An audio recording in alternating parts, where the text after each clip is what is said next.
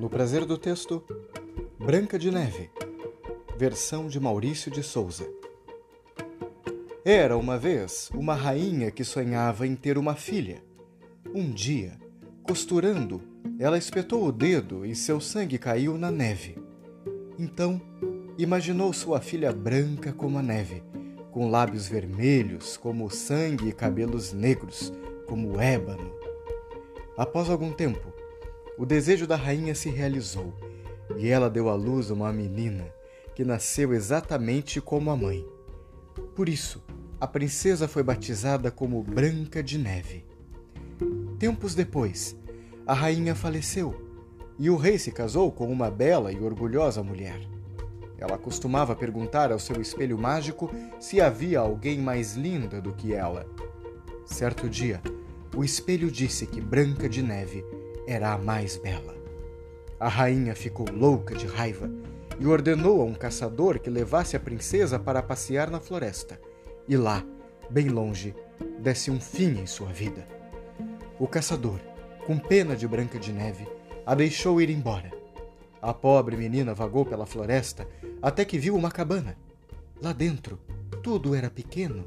Na mesa havia sete pratinhos e sete copinhos.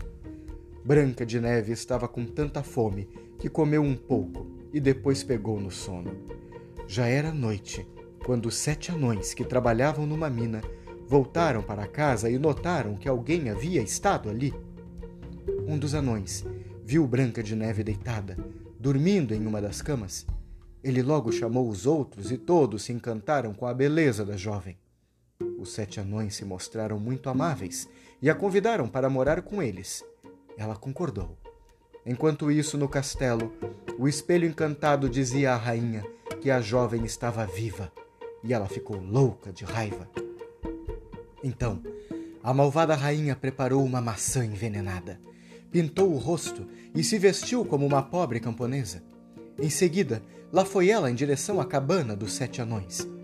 Ao ouvir batidas na porta, Branca de Neve foi até a janela e viu a pobre senhora, que lhe pediu um copo d'água. A jovem atendeu ao pedido e, como retribuição, ganhou uma maçã. Branca de Neve olhou para a linda maçã, mordeu um pequeno pedaço e caiu mortinha. A rainha ficou feliz da vida e voltou para o seu castelo. Quando voltaram para casa, os sete anões encontraram Branca de Neve estendidas no chão, imóvel, sem respirar. Então a colocaram em um caixão de vidro. Um príncipe que passava pela floresta viu a linda Branca de Neve e pediu aos anões que lhe entregassem a jovem, prometendo cuidar dela como se fosse o seu bem mais precioso. No caminho, um dos soldados tropeçou e o caixão balançou tanto que o pedaço de maçã envenenada saltou da boca de Branca de Neve.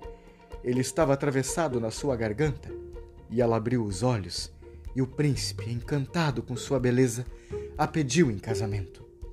Branca de Neve aceitou o pedido e até chamou a madrasta para o seu casamento. Chegando à festa, a rainha ficou com tanta raiva que parou, imóvel. Então teve um troço e caiu durinha. Fim.